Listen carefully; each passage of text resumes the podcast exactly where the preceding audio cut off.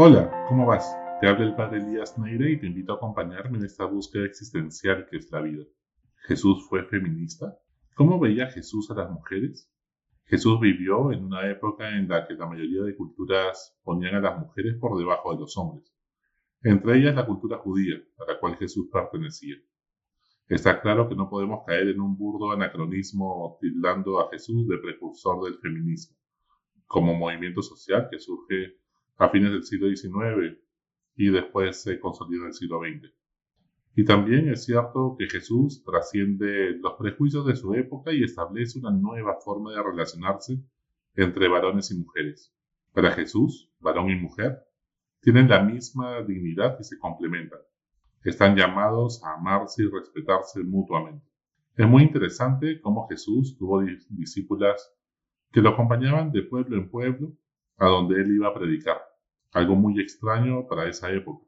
Incluso al momento de la crucifixión, en los momentos más difíciles de la vida de Jesús, todos los apóstoles se habían dispersado, salvo Juan, y un grupo de mujeres eran quienes se quedarían al pie de la cruz.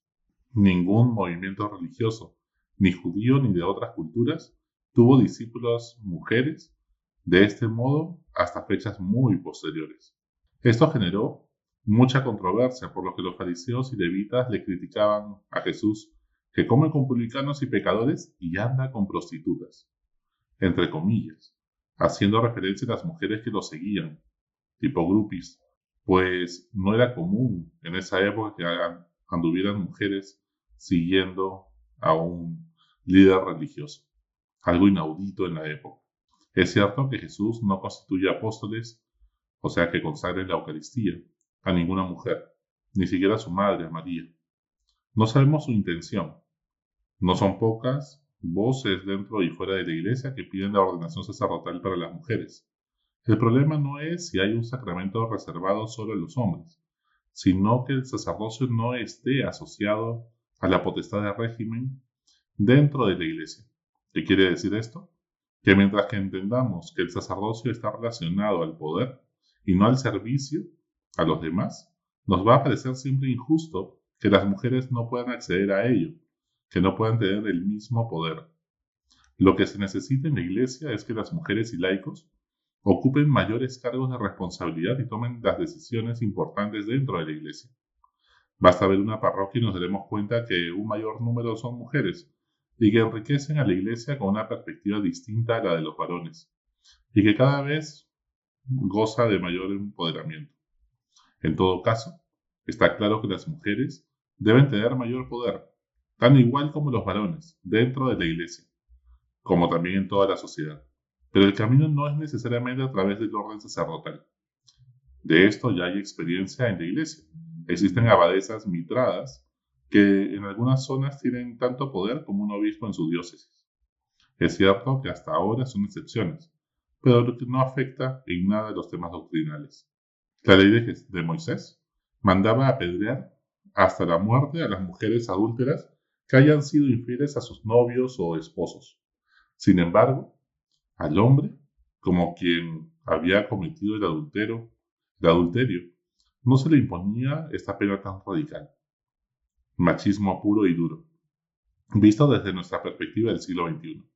Sin embargo, en el Evangelio de hoy, vemos cómo Jesús, dándose cuenta que lo quieren provocar y es una trampa, les dice a ese grupo de hombres que quieren apedrear a esta mujer adúltera. Quien esté sin pecado, que tire la primera piedra. Y se puso a escribir con su dedo en la tierra.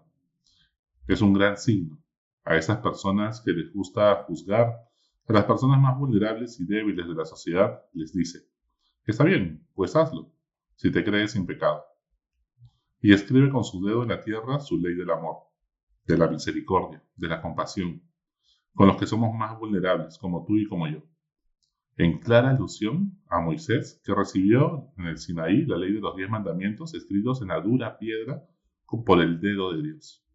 En cambio, Jesús escribe en tierra, en arcilla, como sabe que somos los hijos de Adán, hechos de polvo de la tierra, frágiles, vulnerables, débiles, y que por eso necesitamos de la misericordia y compasión de Dios. Jesús no viene a abolir la ley de Moisés, ni los diez mandamientos, sino a darle pleno cumplimiento haciéndolo por amor y con ayuda de Dios, pues somos débiles. La narración del pecado original, cargada de simbología, ponía a Eva como principal responsable, ya que tienta a Adán a comer del fruto prohibido, si lo leemos superficialmente. En la época de Jesús, la sociedad judía no toma en cuenta a las mujeres ni a los niños como testigos válidos en un juicio o probar algo. Es más, estaba mal visto que las mujeres le hablaran a un hombre que no, sabe, sea de su familia por la calle. Sin embargo, Jesús habla con mujeres que se encuentran como la samaritana del pozo de Siquem, Marta y María, las hermanas de Lázaro, y otras más sin tantos prejuicios, de igual a igual. Sin duda, entre los seres humanos, María ocupa un lugar preponderante en la espiritualidad católica. Cuando a Jesús le preguntan si es lícito repudiar a la mujer y casarse con otra por ser estéril, porque en esa época la culpa de la esterilidad siempre era de la mujer y no del varón, Jesús se atreve a reformar la ley de Moisés para decir que lo que Dios ha unido, que no lo separa el hombre. La defensa de la monogamia por parte de Jesús y luego de la iglesia era para proteger a la mujer. De allí el nombre de matrimonio, haciendo alusión a una sola madre y esposa, que le es lícito al varón. La primera testigo del acontecimiento más importante del cristianismo, como lo es la resurrección, es María Magdalena, una mujer. Suena hasta absurdo poner a una mujer como primera testigo de un hecho que quieres que tus adversarios, los judíos, crean sin dudar, cuando ellos no consideran a la mujer con capacidad de testificar u opinar. Por eso es que este hecho debe haber sido cierto, pues si se lo hubieran inventado los apóstoles hubieran puesto a un hombre de testigo, y no poner a una mujer que es como dispararse los pies. Sería más creíble.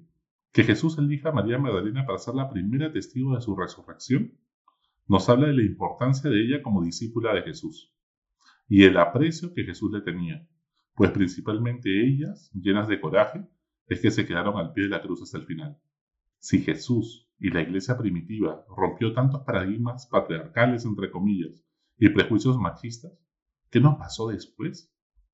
En el transcurso de los siglos ha habido muchas mujeres católicas que han roto los estereotipos de la época, como Santa Juana de Arco, luchando contra los ingleses en las batallas en Francia, Santa Catalina de Siena, que llama la atención a un papa, nada más y nada menos de la época, Santa Teresa de Jesús, reformando monasterios en España y teniendo como oratorio una carreta, perseguida a veces por la Inquisición, al igual que Santa Rosa de Lima, quien decide no casarse ni ser religiosa, contra todos los paradigmas y, creencias de la época, sino que consagra su vida a la oración y a la caridad en su casa.